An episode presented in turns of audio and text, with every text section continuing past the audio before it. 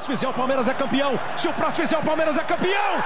Palmeiras, campeão! Gol de goleiro! Gol de Grande área, o Breno Lopes de cabeça.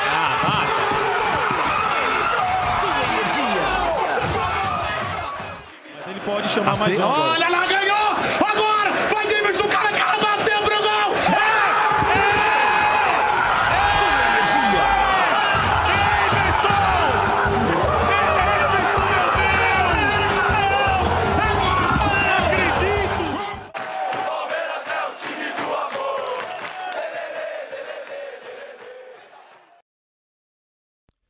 Olá, ouvinte da Coluna Palmeiras, tudo bem com você? Hoje é dia 31, último dia do nosso glorioso mês de julho, que para o Palmeiras foi um mês confuso, um mês de baixo aproveitamento aí, de pontos conquistados, mas que está se encerrando com, com uma atuação relativamente melhor, né? E eu tô chegando aqui para gravar esse meu bordãozinho de início. É, No dia seguinte, a rodada do Campeonato Brasileiro já se encerrou, dá até para eu passar um pouquinho sobre os jogos. E fazia tempo que eu não fazia o que eu vou fazer agora, mas lá vai. Eu gostaria de pedir para que quem me escuta me avalie, por favor, na sua plataforma aí favorita, né, que você usa para poder me escutar. É, faz tempo que não sobe lá o número de avaliações no Spotify e bom, é muito mais gente que me ouve do que gente que me avalia. Eu acho que, como todo mundo sabe, aquela história que todo mundo que produz conteúdo sempre fala, é, que quanto mais é, você apoia seu criador, mais o trabalho dele é difundido e etc. E como eu sempre digo, eu não ganho nada com, com, com a produção da Coluna Palmeiras. Espero que um dia eu possa tirar algo disso aqui, porque eu adoro fazer. É, quem ouviu a Coluna Palmeiras sobre a Coluna Palmeiras sabe que eu tenho uma, um amor muito grande por, por rádio, né?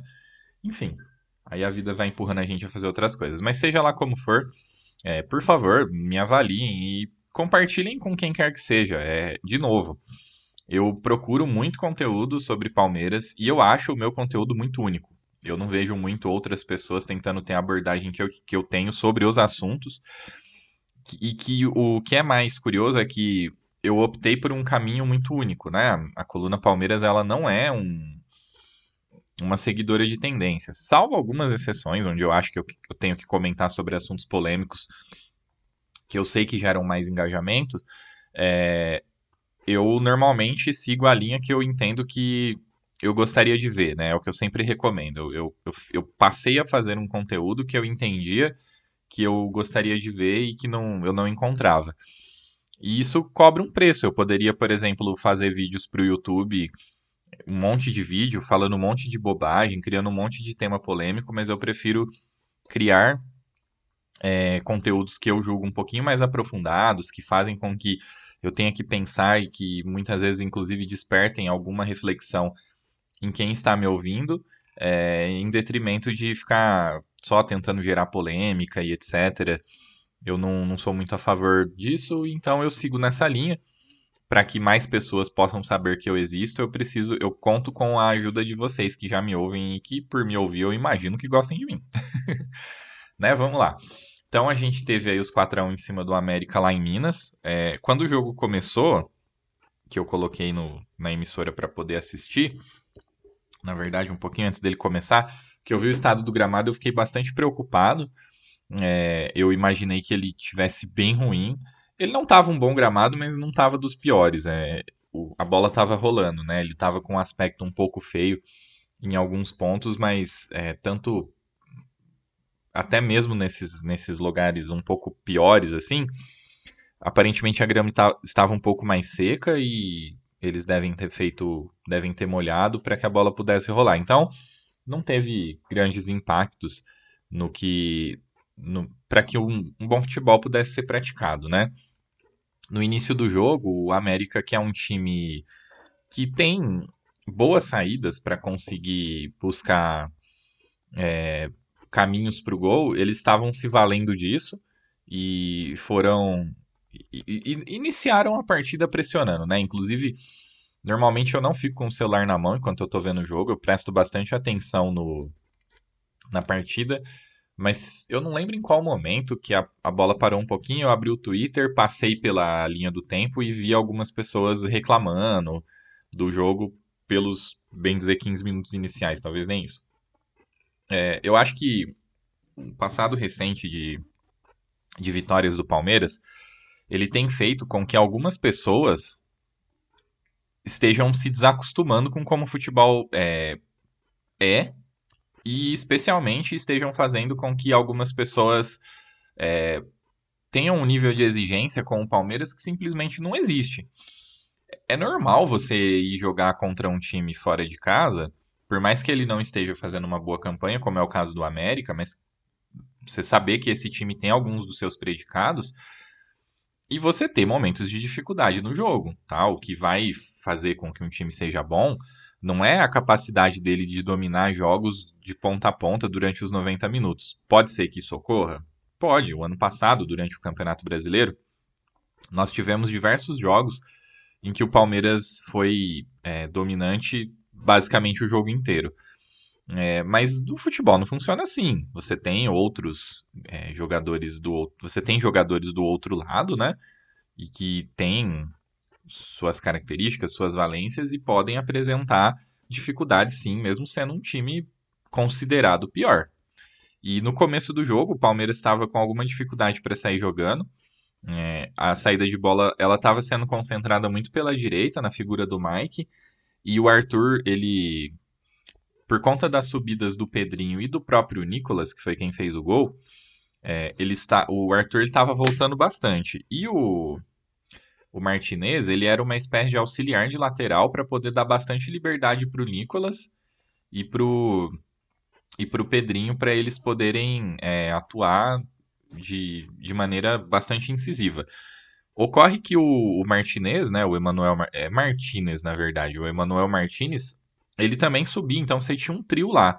Para evitar superioridade numérica por parte do, do América, o Arthur estava voltando bastante. E como as tentativas de saída de jogo elas estavam bastante concentradas pela direita, pela nossa direita, né?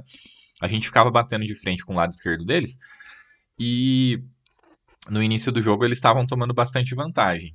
O Pedrinho estava tentando driblar e etc, né?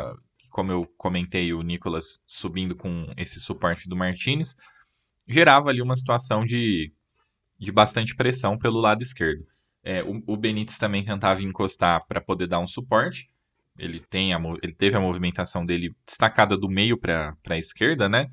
Só que o Benítez ele é um caso curioso, né? Eu vi inclusive algumas pessoas é, comentando sobre o comentando sobre o, o, já vi, né? Não dessa vez, mas eu já vi pessoas comentando sobre a similar, similaridade do, do Benítez com o Valdívia. Eu acho que não tem nada a ver. Eu acho que o Valdívia ele era um cara que ele tinha bastante problema com lesão, né? Eu acho não, né? Todo mundo sabe. É por conta da comparação. O Valdívia ele era um cara que tinha bastante problema com lesão, mas quando ele jogava, ele era um cara ágil, né? Ele demonstrava alguma força, assim. O Benítez não. O Benítez ele é um jogador que ele até protege a bola bem, se valendo da técnica que ele tem. Mas eu acho que ele funciona numa rotação totalmente inapropriada para o futebol moderno. Eu não gosto do Benítez. Eu lembro que é, naquela crise do, dos meias que o Palmeiras tinha. Eu lembro que eu cheguei a ver torcedor comentando na, na, na internet sobre ele eventualmente ser viável, até mirando nessa, nessa eventual similaridade com o Valdívia. Eu nunca achei ele parecido com o Valdívia e nunca achei ele viável para um clube que tem grandes pretensões. Ele, tem, ele é o líder de assistência da Sul-Americana pelo América. E ele é um ótimo jogador pro América, mas assim, ele dura, sei lá, 60 minutos no máximo, já numa rotação um pouco abaixo de outros jogadores. E não dá para ter um jogador assim no time. Ele é muito ele não é bom o suficiente pro Palmeiras, né, para ser tão sazonal desse jeito assim, para ser um cara que a gente pode contar de vez em quando, que eventualmente pudesse criar algum tipo de problema para nós, né? E o América, para mim, ele, ele fez um jogo mais um pouco mais assim, né? Usando o seu lado esquerdo, batendo de frente com o nosso lado direito. O Paulinho Boia pelo outro lado, ele também foi acionado algumas vezes em jogadas de um pouco mais de velocidade. O Ale, que é o que era o capitão e o outro volante do do América ele se matava em campo, ele era um jogador de bastante, é, bastante imposição física. E o próprio Daniel Borges, que é o lateral direito, ele também subiu bastante, mas assim, pelo lado direito do América, nós não tivemos tanto problema. É, o Zé Rafael estava né, cobrindo esse lado justamente. E o Gabriel Menino também, em certa medida, foi bem. Teve bastante movimentação, ocupou bastante espaço. Eu achei que foi uma partida bem interessante do Gabriel Menino. E o Piquerez, se não conseguiu é, contribuir muito para na parte ofensiva, pelo menos do ponto de vista de preenchimento de espaço ali na defesa, ele foi bem. Ele foi um jogador que compôs bem a defesa ali. Não, não, não foi tão agudo quanto a gente acostumou que ele vinha sendo em outros momentos. Tava bem concentrado, mas assim, não foi uma partida brilhante, mas foi dentro da, da crítica. E depois desse período inicial aí, onde nós tivemos é, algumas dificuldades de sair jogando, como eu disse, especialmente por conta de estarmos tentando sair muito pela direita e o, e o Arthur não estar numa posição adequada para poder receber a bola à frente, é, o time assentou. E aí, a maneira com a qual o Palmeiras usou para poder sair jogando é uma maneira muito similar a um. Eu não lembro em qual jogo foi, eu acho que foi contra o Fortaleza. É... Eu não me recordo, talvez tenha sido até antes. O, o Palmeiras passou a utilizar o Gabriel Menino e às vezes o Zé Rafael, mas mais o Gabriel Menino, para vir num momento em que o, o Mike se posicionava um pouco mais à frente, portanto empurrava um pouco o time, essa marcação. O Mike levava o Pedrinho junto, né? O Benítez não marca nada. Aí o Mike levava o Pedrinho junto com ele. O Arthur podia ir jogar lá em cima do Nicolas. E o Gabriel Menino, que tem uma qualidade de passe um pouco melhor, ele vinha para perto do Gomes e do Murilo ajudar na saída de bola. O Murilo também passou a ter um pouco mais de tranquilidade, um pouco mais de calma para poder fazer a saída. E a partir daí o Palmeiras passou a ter um comportamento mais adequado e a e a ter a melhorar a sua saída de bola saindo desse desse desse dessa pressão inicial, né, que, que o América tentou fazer como time da casa. E aí a coisa ficou bem tranquila para o Palmeiras do ponto de vista de controle do jogo. Hum, tiveram alguns lances, não assim, não, não tô dando eles numa ordem, assim, numa linha do tempo, né? Mas esse tipo de saída mais qualificada desde trás resultou em uns três lances de infiltração. Dois o Rony cortou para a direita e não chutou, tentou tocar, enfim, não, não conseguiu concluir a jogada, que estava me deixando um pouquinho nervoso com ele, porque naquela característica de time que nós estávamos e na maneira como o time estava se comportando, ser é, ter esse tipo de postura, ter esse tipo de mágica, né, que é o chamado facão, esse tipo de lance, é o que a gente busca. Os times que estão com ataques rápidos, com jogadores que cortam em direção ao gol, e que você tem Zé Rafael, Gabriel Menino e Rafael Veiga para poder passar, e você tem tanto o John John quanto o Arthur com pernas invertidas pelas pontas, é um lance. Todos esses jogadores que eu citei, eles podem fazer infiltração e receber um passe em diagonal, né, o chamado facão, para poder penetrar e finalizar a jogada. E como o Rony não finalizou a jogada, eu fiquei um pouco nervoso. Antes disso, ocorre o gol do Murilo, né? Num belo cruzamento do Gabriel Menino, Palmeiras voltando a fazer gol em bola parada e abrindo o caminho através de bola parada. E o segundo gol do Rony também, ele nasce, ele nasce de uma boa jogada, de um cruzamento, se eu não me engano, do Mike, que o eu não me recordo agora se foi o Mike ou se foi o Murilo que deu o cruzamento, o Arthur que deu o cruzamento, né? Mas tem um cruzamento, o Rony não, não alcança a bola, a bola passa e fica pro. E aí o, o, o jogador do, do América que tá fazendo a cobertura coloca ele para escanteio. E no rebote desse escanteio a gente tem o gol. Então, é, são dois aspectos. Recentemente eu comentei sobre a minha insatisfação, por assim dizer, com jogadores que são. com jogadas, perdão, que sejam muito repetitivas e que sejam caminhos muito repetidos que o Palmeiras pega para poder chegar até o gol. É, e eu disse que, né, essas jogadas de cruzamento não me animavam muito, porque em jogos mais pegados isso isso é muito o que eu tenho observado é que os times têm entrado muito preparados para enfrentar esse, esse estilo de jogo do Palmeiras, né? Isso me incomoda bastante e eu acho que nós precisamos apresentar um pouquinho mais de, de variação. Porém, a gente faz dois gols em jogadas muito parecidas, né? Com, com, com isso que eu descrevi. O segundo gol, ele é tudo de Rony, né? Que é o Zé Rafael, que é uma presença importante, e não à toa o time está bem melhor desde que ele voltou. Eu, eu disse que o período sem ele seria um período sofrido, mas ele já está de volta aí jogando bem. Como a gente é acostumado, ontem ele roubou quatro bolas. É... Ele divide de cabeça e a bola sobra para o Rony, que faz um movimento rápido e meio acrobático para poder finalizar. É... Isso é bom, são, são como eu disse há um tempo, eu vejo um, alguns problemas de confiança em alguns jogadores do Palmeiras. E ver alguns jogadores tomando posturas e assumindo é, posições e conseguindo ser bem sucedido dentro daquilo que são as suas próprias características me deixa bastante animado. E eu, inclusive, achei que o Rony ia sair por conta da bicuda que ele tomou na cara, né? É um lance um pouco polêmico. Eu vi algumas pessoas dizendo que ele deve, que o jogador do, do América, que eu esqueci quem foi, deveria ser expulso. Acho que foi o Paulinho Boia, né? Que, que deu. É, foi o Paulinho Boia, o único que tem amarelo aqui no time titular do, do América. Deveria ter sido expulso. E eu acho que é plausível acho, pensar nisso, porque a regra ela fala sobre você, ser, você ter uma postura temerária barra imprudente. Na minha opinião, ele foi imprudente porque ele usou de muita força numa jogada em que ele perde o tempo da bola, né? O Rony, por ser um, um atacante ágil, passa levando a bola e ele dá uma bicuda na cabeça do Rony.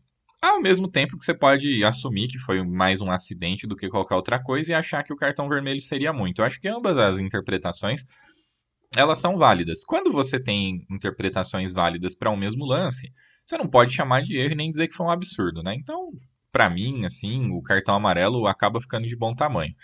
É, o que não ficou de bom tamanho foi o que aconteceu depois, né? Que tem a falta lá que o Nicolas faz o gol. E ele faz o gol porque a barreira se comporta de um jeito que ela não deveria se comportar. O, o, o Gabriel Menino virando lá, ele propicia com que a bola bata nele e vá para o gol. Aí desvia, mata o Everton e por aí vai. É, quando você se propõe a ficar na barreira, você tem que se comportar como uma barreira mesmo, né? Se fosse uma barreira fixa, não, o gol não tinha saído. E logo depois, o, o Mastriani, o, o, que é o centroavante do, do América, perde um gol incrível. Ele claramente se ele claramente se apavorou com a bola e, e, e acabou acabou errando o gol que poderia fazer com que o Palmeiras fosse com um 2 a 2 para o intervalo. Diferentemente do que vinha acontecendo há um tempo atrás, a postura do Palmeiras ao voltar do intervalo ela já é muito melhor você já tem a exploração de elementos mais fortes do time, vamos dizer assim, logo na, na, na volta do intervalo. Então, é, eu comento isso porque há um tempo atrás a gente estava no. A gente estava vendo o time voltar do intervalo numa rotação mais baixa e ter problemas imediatamente depois de, de voltar do intervalo. E. E dessa vez não, dessa vez o time voltou melhor. Eu citei uma série de jogadores e não citei o John John, né? O John John, ele foi um jogador muito tático, inclusive no fim do jogo ele vai para a posição do Veiga, mas um pouco mais para a esquerda, né? Que não é o que eu acho ideal do Veiga. Eu gosto dele um pouquinho mais pela direita, mas ele atuou um pouco mais pela esquerda como meia. E o John John dentro de uma função assim de cobrir corredores, de dar suporte, ele foi bem. Mas eu não gostei dele ofensivamente. Eu achei que ele propôs muito pouco. Ele teve jogadas em que ele podia ir para cima, que ele podia tentar lances mais insinuantes, ele foi muito conservador. É, eu entendo, ele está tendo a oportunidade da vida dele nesse momento, aos 20 anos de idade, e ele está tentando mostrar que ele não está deslumbrado e está tentando cumprir a risca aquilo que a comissão técnica pede para ele. Mas eu acho que, assim, até pela característica dele, ele pode tentar mais, né? Eu achei que ele acabou sendo muito conservador, tanto que a entrada do Luiz Guilherme é, promove uma inversão, isso falando mais para o fim. A entrada do Luiz Guilherme promove uma, uma, inver, uma, inversão de funções entre ambos, né? O Luiz Guilherme vai atuar um pouquinho mais pela direita, e como eu falei, o John John vem fazer a do Veiga. E o Luiz Guilherme teve duas ou três chegadas boas ali pela direita, é, coisa que o John John não conseguiu fazer pela esquerda, ambos jogando, jogando de perna invertida. É, as entradas que, que foram ocorrendo, elas foram É, o, o Marcos Rocha entrou no lugar do Mike, que para mim estava sendo um dos principais jogadores do time no, na partida. Ele foi impecável em duelos, ele, ele roubou roubou três bolas, se apresentou à frente, ele jogou muito bem, com bastante autoridade, ajudou na saída de bola. Como eu falei depois que o, o time se ajustou o posicionamento para poder fazer a saída, sair daquela pressão é, no seu primeiro terço, o, ele foi fundamental para poder empurrar o América para trás. E, e aí ele sai aparentemente com uma lesão, eu não vi nada a respeito, espero que ele não, não, não esteja machucado de fato, espero que tenha sido só uma, um incômodo ali do jogo. O Marcos Rocha entrou e entrou bem, o Richard Hughes entrou no lugar do Zé Rafael e entrou bem, o Luiz Guilherme entrou bem, o Breno Lopes de novo entrou relativamente bem e o Flaco Lopes entrou, jogou poucos minutos, mas achei assim que, bom, cumpriu lá a, função final, né, de, de ficar em campo e tal. Antes a gente teve os gols, teve outro gol do Rony e teve o gol do Arthur. O gol do Arthur nessa jogada que já está consagrada, do cruzamento no qual o jogador. É, num espaço onde a altura não importa muito, e aí o jogador que é ágil ele consegue fazer antecipação e cabecear. Eu achei falha do Pazinato, porque não tinha nada que tentar cobrir o cruzamento, e aí ficou fácil demais pro, pro, pro Arthur. E, e teve o gol do Rony também, que teve aquela checagem. E essa questão aí da checagem do VAR para todo mundo ver, ela é um pouco bizarra, né? Porque fica todo mundo vendo o quão ineficiente é a tecnologia, assim. E você usa, por exemplo, o gol do o primeiro gol do Rony, né? A gente teve checagem em todos os nossos gols. É, aquela checagem que é vista mesmo no, no, no, no estádio. E para mim, assim, eu, eu, sei que provavelmente é o protocolo, que tem que traçar as linhas, que isso provavelmente vai para um banco de dados. Eu, eu, imagino que seja por aí. Mas é muita demora para algo muito claro, né? Eu, eu acho que incomoda quem está assistindo e causa uma. E foi muito engraçado, né? Porque antes da, da checagem o pessoal já estava comemorando, porque viu que tudo estava em posição legal e quando eles começam a traçar as linhas, antes mesmo deles terminarem o que é protocolar, já dá para ver que não está impedido. É...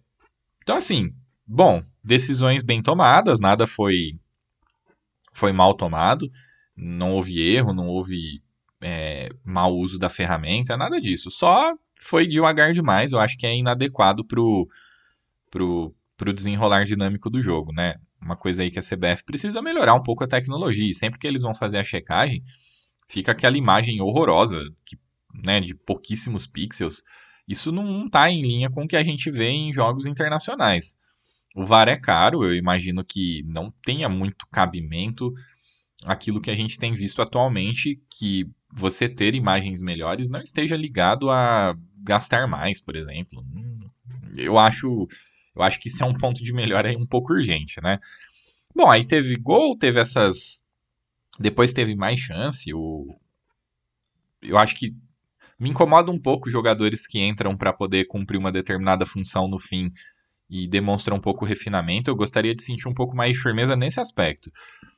Teve dois bons lances para o Palmeiras fazer o quinto gol e não fez, tudo bem, né? A gente está com quatro e tal, mas eu acho que falta um pouquinho mais de, de vontade de, de mostrar serviço sempre que entra. É uma coisa que o, o, o Breno Lopes, especialmente, ele ofertava muito para nós, né?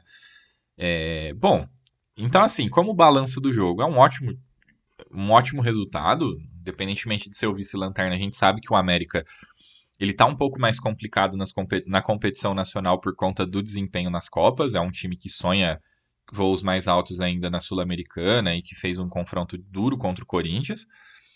Que é sempre bom lembrar, saiu da frente do, na frente do São Paulo na, na, na, na primeira semifinal, né? Então, é, ou seja, mostra que é, tá no, estaria no bolo de, de uma forma ou de outra. É óbvio que quando você pensa que pode pegar o Flamengo na final, por exemplo, a coisa fica bem complicada. Mas, enfim. É, é, é muito de Wagner Mancini, o, o, time do América é muito do que ele pensa de futebol, isso para mim fica muito claro. Então, tanto os pontos positivos, como essa busca por jogar a bola realmente, usar de técnica dos seus jogadores, bastante ultrapassagem, é muito dele, quanto esse meio de campo um pouco mais frouxo, né? Era o Mancini quando o Palmeiras fez quatro no Corinthians com, sem muita dificuldade, e ontem novamente. É, só que assim, falando um pouco mais do nosso time, né? Eu tenho acompanhado comentários sobre o Palmeiras e. Enfim. É, e existe, obviamente, uma preocupação defensiva, porque a gente é acostumado já há um tempo a ser um time que, que é sólido a partir de sua defesa. E hoje a gente não vê tão isso. Hoje nós estamos sempre tomando gol, aquela questão de baliza zero, que é uma coisa que o pessoal sempre comenta. Nem é mais comentado, porque não faz mais muito sentido. A gente vê o. A gente vê o Palmeiras ser muito agredido o tempo todo e sempre sofrer gol em todos os jogos, independentemente do adversário. O que ocorre é, o Palmeiras tinha algumas dificuldades em alguns jogos de criação. O Palmeiras tinha dificuldades de ter a bola e conseguir encontrar caminhos para poder fazer o gol, né? Ter uma ter saídas mais criativas e, e poder furar defesas que estivessem muito fechadas. Essa característica, nessa nesse aspecto, o Palmeiras melhorou. Hoje o Palmeiras faz gol. É... Se a gente não tem muitas jogadas que sejam como, por exemplo, o passe do Veiga para o segundo gol do Rony, que são jogadas que a gente poderia dizer que são geniais, é... hoje nós somos um time que não sofremos tanto, a bola não queima tanto no pé, se a gente precisa ter posse de bola, a gente consegue ter, empurra e tenta fazer gol de formas diversas, fica invertendo bastante a bola, força para poder ter lances de bola parada e etc.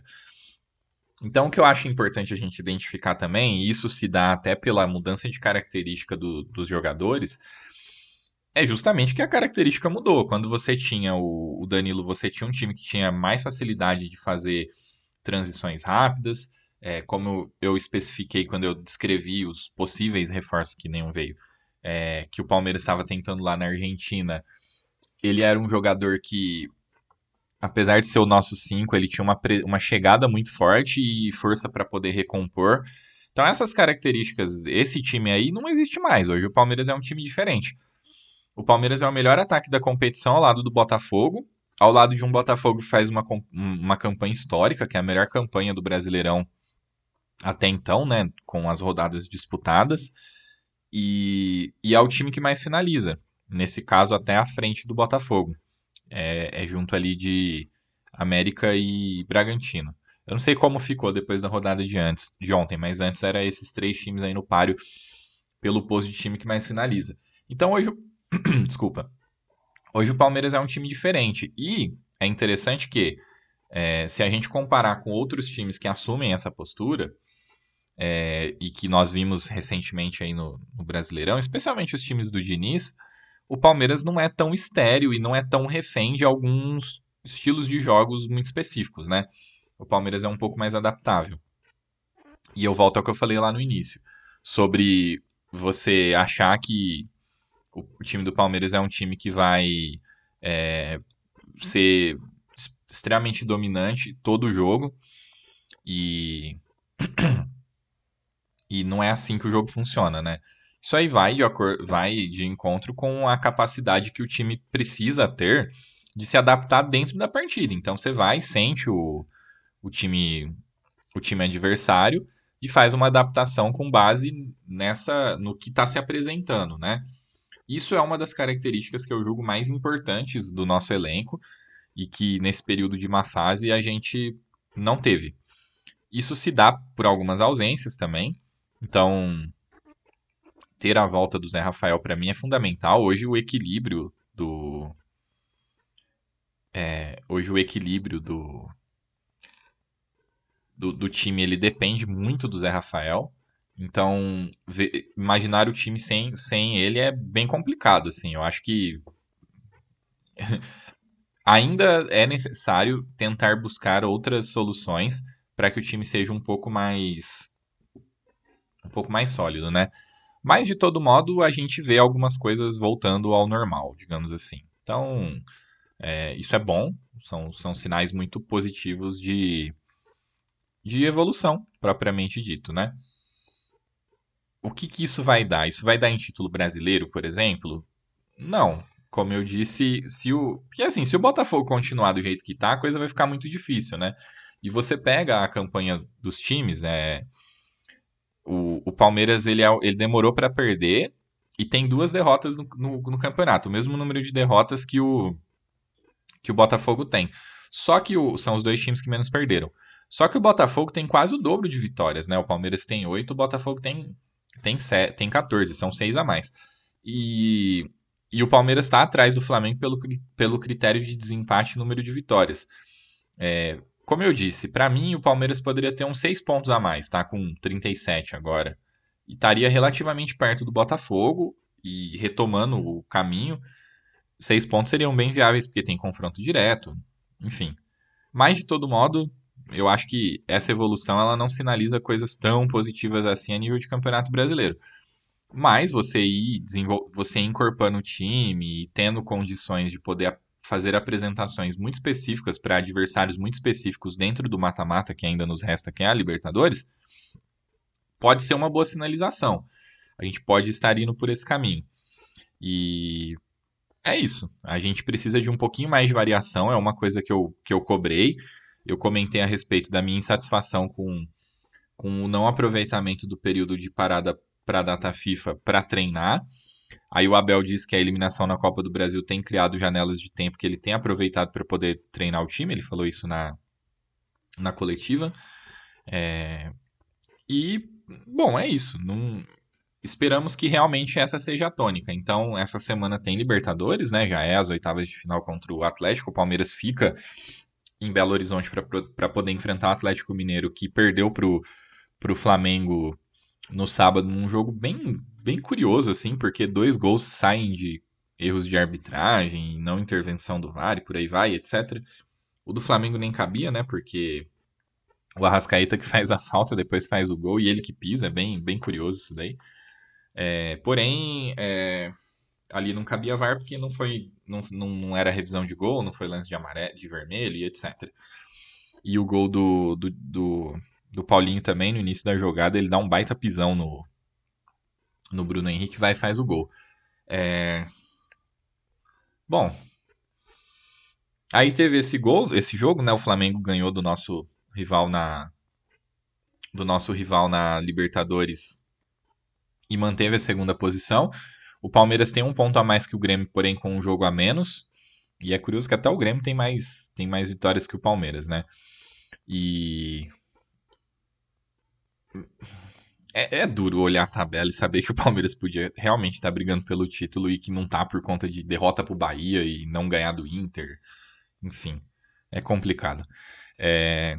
Mas enfim, momentos de instabilidade e turbulência todo mundo passa. Como eu disse, se a campanha do Botafogo, disse não nesse episódio, no anterior, se a campanha do Botafogo não tivesse sendo sobrenatural, todo... o negócio estaria muito mais pegado, né? Nós estaríamos muito mais próximos do, do Botafogo dentro de uma determinada normalidade. A campanha do Palmeiras não é ruim. Essa sensação de que é ruim, ela vem de um ou outro mau resultado, mas isso sempre acontece, né? São muitos empates. E dessa campanha muito boa do, do, do, do Botafogo. Se o Botafogo tivesse fazendo uma campanha um pouquinho mais normal, a gente não estaria tão insatisfeito assim. E, e o Botafogo ganhou de novo, ganhou de 4x1, ganhou do Coritiba, num lance também, num jogo muito polêmico, em que o gol da, da virada do, do Coritiba é anulado, na minha, na minha opinião, de maneira bastante complicada, bastante bizarra. E o Botafogo atrás do placar, por mais que seja lá no Newton Santos, seria interessante, uma coisa interessante de ver. E devido a essa anulação, na minha opinião, muito incorreta do gol do Botafogo, a gente não pôde ver essa característica do, do Botafogo tendo que ser explorada. É, na rodada, o Bragantino ganhou. O Bragantino já está em sexto, já está em zona de Libertadores. O Fluminense voltou a ganhar depois de ter perdido para o Coritiba. O Grêmio empatou com o Goiás, fez um gol no fim, né? E tá, como eu disse, é um ponto de nós, mas com um jogo a menos. É, o Cuiabá vem numa sequência absurda já tá em nono. Aí o São Paulo só empatou. O, o Atlético empatou num jogo maluco com o Cruzeiro. Aí assim, aí já vem times que assumem um pouco mais a característica de, de time de meio de tabela, né? Um time que vem muito mal, que eu gostaria de destacar comentando sobre a classificação do Campeonato Brasileiro, além do Atlético Mineiro, é o Fortaleza. O Fortaleza também faz um tempo que só perde. E não é nem que não ganha, ele só perde. Ele foi atropelado pelo. O, o Atlético. O, desculpa, o Fortaleza foi atropelado pelo, pelo Bragantino. Passou por cima do Fortaleza sem muita dificuldade lá em Fortaleza, assim. Foi para cima e assim, dominou de um jeito absurdo, muita intensidade. E eu gostaria de destacar o Matheus Fernandes, que vem jogando muito bem, é um jogador extremamente combativo, cinco desarmes no jogo, ajudando na distribuição de bola ali. Que, e, e era um jogador que era nosso, né? A gente fica falando aí que precisa disso, daquilo, fica indo atrás de volante que habla e talvez a solução estivesse no elenco e o Abel que não aproveitou. É sempre bom a gente estar ao lado do Abel e saber reconhecer tudo, que, tudo aquilo que ele fez e faz por nós, que, que eu acredito que ele ainda há de fazer, mas ter a consciência de que ele é um técnico, ele é um ser humano que também erra e que ele pode ter alguns erros de avaliação e que nesse caso do Matheus Fernandes ele provavelmente errou. por mais que a facilitação do Matheus Fernandes para o Bragantino pode ter favorecido a vinda do do Arthur. Tem uma criança gritando aqui no corredor, desculpa, gente. Por mais que a ida dele pro Bragantino possa ter facilitado um pouco a vinda do, do Arthur, enfim, não era necessário e ele saiu praticamente de graça, né? Ele foi muito barato e ele tem sido, eu acho que ele é o volante mais combativo do Campeonato Brasileiro. É, bom, aí isso dá o panorama geral do, do nosso glorioso Campeonato Brasileiro, onde a gente ainda tenta, de alguma forma, sonhar. Aí tem a Libertadores, é um confronto mata-mata, não tem muita previsão para fazer. A única coisa que a gente pode dizer é que desde a chegada do Felipão, desde a saída do Cudê, o, o Atlético, desculpa, ele deu uma boa derretida. É, foi. Hum, não é que foi muito mal contra o Flamengo. Foi um jogo em uma temperatura relativamente baixa que foi decidido por um gol de falta no canto do Everson, que para mim ele poderia ter, ter pego. O Atlético tentou fazer bastante pressão, mas assim, é, o, o, o, que eu noto é que o Felipão ele tá com muita dificuldade de estabelecer um time. Quando a, o Atlético começou a jogar bem, eu, eu elogiei algumas posturas que o, que o Kudê desenvolvia para poder potencializar alguns jogadores. E que isso fazia com que Paulinho e Hulk podiam ser uma dupla de ataque. Você olha o Atlético é, jogando hoje, o Paulinho ele foi relegado a ser um lateral, um acompanhador de lateral, um ponta. O Pavon do outro lado, que já jogava um pouco mais assim, a mesma coisa. E o Zaratio, que tem uma boa movimentação, ele não tem conseguido distribuir tanto, né? E devido ao fato de Paulinho e Hulk não serem mais uma dupla de ataque, o Hulk ele sai muito para buscar a bola e você tem uma pouca ocupação de espaço numa zona mais perigosa. É, isso são soluções que o time já tinha, que o Atlético Mineiro já ofertava no momento de, de viés de alta, quando era um dos times que estavam desempenhando um dos principais níveis de jogo aqui no Brasil, e que a chegada do Felipão tirou. É, é um ajuste que. E é bem curioso, assim, porque os jogadores sabem o que fazer, mas eles estão relegados a cumprir funções diferentes daquilo. Desculpa. Daquilo que eles vinham cumprindo e a coisa não se acerta. É, por mais que o Otávio, é, que tem ganhado um pouco mais de chance, na minha opinião, ele até joga bem, pelo que eu vejo aí do, do Atlético, que não é muita coisa, é, não, não é o suficiente para dar, dar elementos para a gente conseguir ter no Atlético muitas coisas boas para poder ver. Então, assim, continua sendo um time forte, não é mais tão forte quanto já foi em outros momentos. Por exemplo, eu acho que o Igor Rabelo é um, é um zagueiro de nível apenas ok. O Gemerson é bom jogador, o Arana tá de volta e é, sem dúvida nenhuma, um dos melhores é, laterais do Brasil. O Saravia é um bom jogador, mas também, assim, né, não passa muito disso. O Bataglia aqui naquele time do, naquele time do, do Kudê, ele tinha uma outra função, e na minha opinião ele é muito melhor do que nessa dupla de volantes que ele tem feito com o Otávio. Então, para mim, faz mais sentido o. Eu não sei, eu não sei o que, que o Filipão deveria fazer. Eu só sei assim que ele deu uma, uma entre aspas, estragada no. No, no time do Atlético. Ele não tem mais sabido usar o Edenilson, ele não tem mais sabido usar o Igor Gomes, o Patrick. Ele tem focado muito nesse time que enfrentou o Flamengo e esse time que enfrentou o Flamengo com um funcionamento diferente, com jogadores atuando em locais onde eles já não rendem tanto quanto foi em outro, outros momentos, né? Só que a gente, apesar de não tanto, a gente também passa por um período de instabilidade. O Palmeiras ainda não é aquele time que, que inspirava confiança como era quando a gente chegou para o confronto contra eles na temporada passada, que eles também não estavam tão bem e todo mundo viu que a gente quase morreu do coração, né?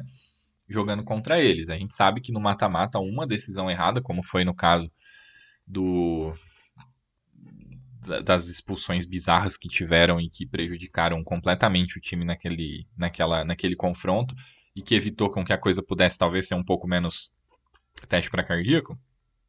É, mata-mata tem disso.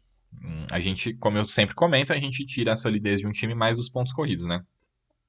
Mas enfim, esse assunto de ficar prevendo o que vai acontecer e, e é, é, um pouquinho mais, mais complicado. Bom, seja lá o que seja lá como for, tá na hora da gente avançar de assunto já, porque o podcast já tá bem longo. É, a, a, coletiva do Abel foi bem rápida e tranquila. Ele comentou sobre alguns aspectos do jogo dentro daquilo que perguntaram. E no, no episódio anterior que eu comentei da coletiva dele também, eu comentei sobre como os jornalistas fizeram ótimas perguntas, né, pro, pro Abel, e que isso deixou a coletiva muito boa. E ele, dessa vez, teve até pergunta se o, se o Atlético é freguês dele. Ele, assim, ah, a reação dele é maravilhosa. Vai ser a capa do podcast, inclusive. É, é isso. A gente tem a, uma incapacidade por parte da imprensa de poder, inclusive, questionar o, o, treinador muitas vezes sobre o jogo. E o pessoal tentou ver se o Dudu vai jogar, ele despistou. O Dudu realmente parece estar com um problema físico relativamente sério e parou para poder ser se ajustar, né? Enfim, é, não teve nada demais. A coletiva foi bem curta, foram algumas perguntas sobre o jogo só. E teve essa bizarrice aí do, do, do Atlético eventualmente ser o. ser.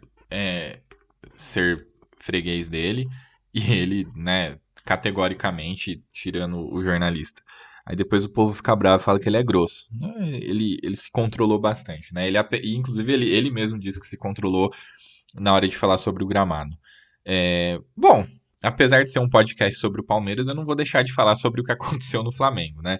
O Flamengo hoje, ele parece o melhor time do Brasil, apesar dessa campanha bizarra aí do Botafogo. Quando a gente pensa em todas as aspirações que um clube pode ter no ano, o Botafogo não está na Copa do Brasil nem na, nem na Libertadores, está basicamente só no Brasileiro, apesar de ter a Sul-Americana, a gente sabe que é uma competição de desafio muito questionável, para não dizer outra coisa. Então hoje a gente tem o Botafogo já há algum tempo focado basicamente no Campeonato Brasileiro, porém o Flamengo atropelou o Grêmio e alguns elementos do Flamengo eles são bem interessantes da gente observar. O, a gente, a, a gente não, né? Eu sempre pensei isso, mas assim, eu acho que subestima-se muito o quão bom são juntos é, Gabriel e Bruno Henrique. Eles são uma dupla de ataque muito diferenciada para o futebol brasileiro no, no, ponto de vista, inclusive, de característica, né? Eles se, completam, eles se completam muito. E sempre que o. Sempre que eles jogam, a dinâmica de jogo do. Do Flamengo ela é muito interessante, ela é muito intensa, porque ela propicia muita movimentação, é muito difícil de marcar. Você tem no Bruno Henrique uma figura que também sabe fazer gol e que pode aparecer tanto para marcar quanto para dar assistência. E, e, de verdade, assim, foi. Deu até pena do Grêmio. E, e, deu uma sensação de que a Copa do Brasil já tem dono de novo, pelo segundo ano seguido e etc. É, e a gente sabe também que essa mesma força, esses, essas mesmas características que a gente observa do Grêmio, do Flamengo, desculpa, num jogo como o, o contra o Grêmio, eles devem ser empregados na, na, Libertadores também. O Flamengo pegou um adversário que, apesar de ter feito uma, uma excelente campanha na primeira fase da Libertadores, não, às vezes é por característica do grupo, mas o time implodiu, porque o presidente havia prometido uma determinada premiação para os caras e, e, descumpriu a palavra depois. Então, muito provavelmente, o Flamengo já está nas quartas de final sem grandes dificuldades, né? A gente sabe que é futebol e tal. Mas, enfim, como estava correndo tudo muito bem no, no, no, no, Flamengo, teve a polêmica que todo mundo já viu, né? Da questão lá do, do preparador físico do São Paulo e agrediu o Pedro. No momento que eu gravo, já tudo foi definido. O São Paulo vai ficar, o preparador físico já foi demitido.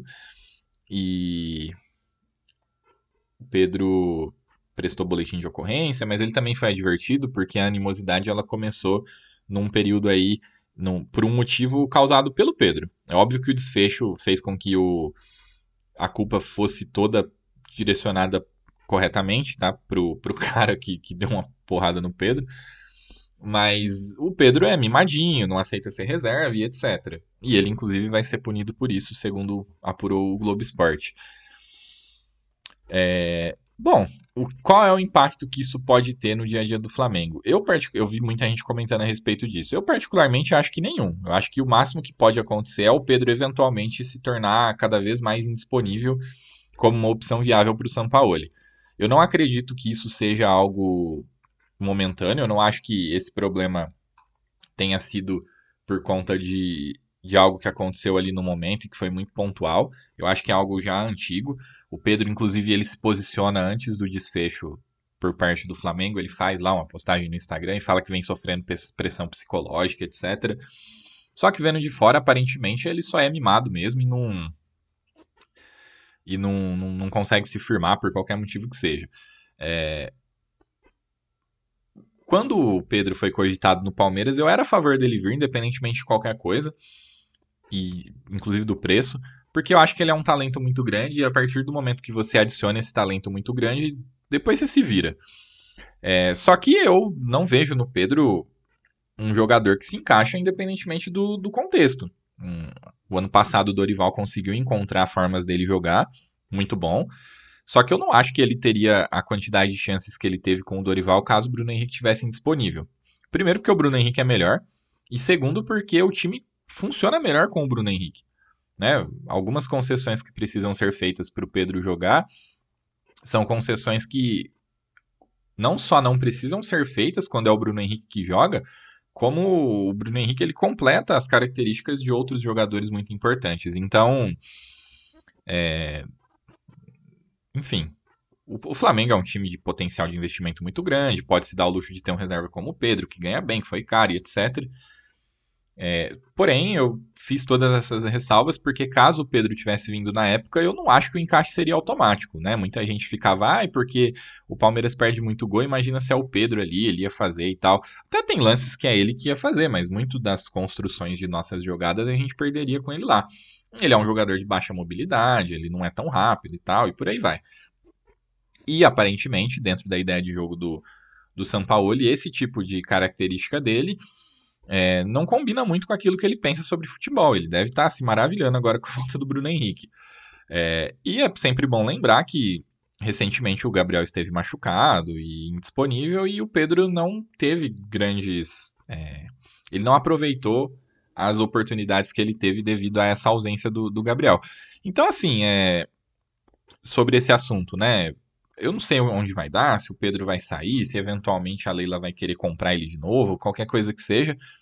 Mas eu não acho que o, o Flamengo vá ser afetado como um, um dos nossos rivais aí para a continuidade da temporada por conta desse episódio, que é o que nos cabe, né? Qualquer outra coisa que se cogite a partir daqui é viagem. É, bom, e como último elemento, hum, provavelmente quase ninguém vai estar me ouvindo, porque já são quase 50 minutos de monólogo desse que vos fala. É, não teve contratação realmente na janela. O Palmeiras agora pode trazer, acho que, jogador da Série B ainda, ou jogadores que estejam sem clube. É, a janela de inscrição na Libertadores já fechou. Eu não sei se depois, pra, se o Palmeiras passar para as quartas, pode fazer. Eu não, eu não vou olhar aqui agora, não, tá? Eu nem sei onde eu pegaria essa informação com certa facilidade. Mas seja lá como for. É, no episódio anterior eu comentei que eu gostava muito da ideia do Reze, mas aparentemente, ao sondar o jogador, é, constatou-se que ele já está sendo preparado para ser vendido pela Europa, para a Europa, desculpa, aí por cifras mais altas do que as que o Palmeiras estaria disposto a pagar. O que é normal, porque eu disse que eu já o conhecia por conta de especulações anteriores, de listas de scout na qual ele aparecia muito bem. E o outro, o Anibon Moreno, que é um jogador assim que obviamente é um reforço e ele aparentemente ele tem bom nível e seria bem-vindo. É, eu acho que do, do, ponto de vista de característica ele não não chegaria para jogar, digamos assim. Mas o que ocorre é que o Palmeiras é, fez a proposta segundo especulações, tá? Fez a proposta que o, que o Racing queria, e como isso foi muito próximo da janela, não. O Racing depois deu uma engrossada e aí o Palmeiras desistiu porque o Palmeiras viu o Racing fazendo o famoso cu doce. Então, é, eu achei correta a atitude de não contratá-lo, digamos assim. Achei que, dadas as, as exigências todas que foram que foram feitas por parte do Racing, a coisa ficou ficou inviável. Não acho que é um jogador que chega para resolver, então eu não acho que nós tínhamos que fazer empregar um esforço tão grande por ele. Eu sei que tem torcedor que é racional e que acha que o time precisa ser reforçado. E eu sei que tem torcedor que acha que todo, toda janela tem que ter contratação.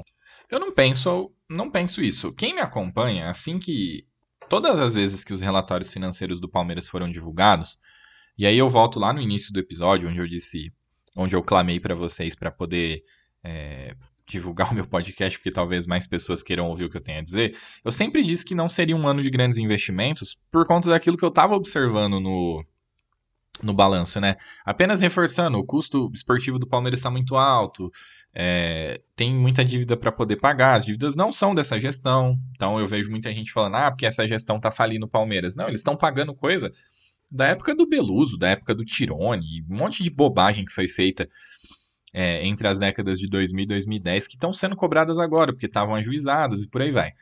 É, e a Leila já tinha admitido que apenas em 2024 o Palmeiras voltaria a ter dinheiro para poder ser um clube de investimento. Então, assim, eu já vinha alertando de que o Palmeiras não faria o que fosse necessário, digamos assim, para poder ter reforço.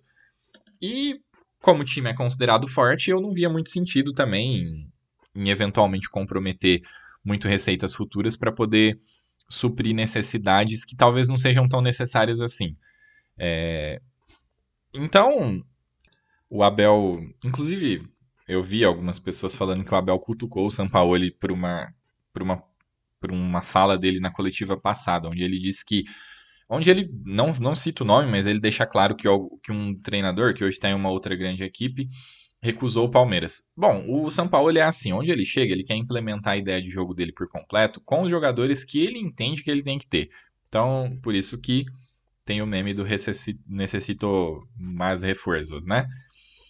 É, e o Palmeiras, quando procurou o São Paulo, que foi de 2019 para 2020, ofereceu para ele o seguinte: falou, a gente tem esse elenco aqui que foi campeão brasileiro ano passado e que é muito bom, e nós temos essa base cheia de gente aqui para você poder explorar. É isso que você vai ter para trabalhar. Você quer? O São Paulo falou: não, necessito reforços. Aí não teve é, acordo com ele. Quando o Palmeiras procurou o, Martin, o Ramires, a ideia era muito parecida, a proposta era muito parecida. Era assim: ó, a gente tem esse elenco aqui que acabou de ser campeão paulista. E nós temos esse monte de jogador jovem aí pra você poder desenvolver. Você quer? O Ramires falou: eu quero, mas não agora. Tem que esperar aqui que é, eu termine ao menos a temporada com o Del Valle. E aí o Palmeiras chegou no Abel com o mesmo discurso, falou: a gente viu que você tem aí alguma facilidade para desenvolver jovens e tal. A gente tem esse elenco aqui. Foi campeão brasileiro há duas temporadas atrás. Já foi campeão de um torneio que a gente tem aqui e tem esse monte de moleque para desenvolver. Você topa, o Abel topou. Então é mais nesse sentido. O que o Abel quis dizer naquele momento não, não foi um ataque ao Sampaoli. Cada um impõe e exige de condição de trabalho aquilo que achar melhor. Só que o Palmeiras impunha para ser o seu novo, o seu novo treinador essa condição de lidar com o elenco que lá estava e desenvolver jovens atletas. Era um perfil diferente do que se apresentava antes, onde o Palmeiras fazia investimentos para poder ter jogadores que, é, que eram badalados aqui dentro do cenário nacional. Muitos que não deram tão certos depois, o pessoal esquece, mas assim, o Zé Rafael, que deu certo, né? Esse deu certo. Ele era uma das principais revelações do campeonato quando ele veio para o Palmeiras. O Diogo Barbosa era talvez o principal lateral esquerdo do Brasil quando veio para o Palmeiras. É, uma série de outros jogadores que o Palmeiras trouxe, que foram grandes esforços para poder ter esses jogadores aqui, eles eram jogadores de, de hype, vamos dizer assim, relativamente alto, e que não. talvez não tenham rendido o esperado, mas que enfim, foram jogadores de grande investimento. E aí o Palmeiras já estava num projeto com a base há muito tempo, já vinha tendo jogadores batendo na idade limite para poder ser jogadores de base que precisavam ser desenvolvidos e aproveitados. E a ideia era essa. E isso é bom, porque graças a isso a gente tem hoje uma fonte muito importante de faturamento advinda da base. Então, na verdade, o que foi exposto ali foi esse elemento de que o Palmeiras tinha é, uma ideia que precisava ser seguida pelo treinador que eventualmente aceitasse o desafio, e que não era o caso do São Paulo, né? A gente sabe que não seria. O São Paulo ia chegar pedindo metade do time do Galo e do Santos, igual ele faz em qualquer lugar, especialmente ali naquele momento que ele tinha acabado de. Ah, desculpa, ele ainda não tinha ido para o Galo, né? Ele ia chegar pedindo jogadores do Santos. É... E aí ele teve que ver, assistir de camarote, o Palmeiras ser é, multicampeão com ele no Galo, apenas fazendo uma boa campanha. E agora ele está lá onde ele, ele sempre sonhou, que é um time que está em pleno investimento. Então, assim, o que o Abel quis, o que o Abel quis dizer é isso, que ele sabe muito bem a missão para a qual ele foi chamado para poder cumprir. E seria legal que o torcedor também percebesse isso, porque o Abel fala isso constantemente, né? Que ele admira muito os esforços que a diretoria faz para poder manter o clube, o clube equilibrado, e que em mantendo o clube equilibrado, as condições para que ele continue competindo é mantida. Então, mais importante do que do que um reforço, do que uma contratação que pode muitas vezes ser muito cara e não passar de uma aposta, é, essa manutenção da estrutura é até tem até maior valor, acredito, para o próprio Abel. Então é isso, gente. Eu espero que vocês ouçam mais fontes que sejam menos alarmistas e que saibam posicionar vocês da atual situação do clube. Não tem nada a ver com falência, não tem nada a ver com isso. É apenas é um momento em que o Palmeiras está se valendo de muitas revelações que tem da sua base para poder fazer caixa, pagar dívidas antigas e voltar a ser um clube de investimento. Isso tudo já foi dito. Então não se iludam, não criam cenários próprios que saem exclusivamente da cabeça de vocês, tá bom? Obrigado e até a próxima.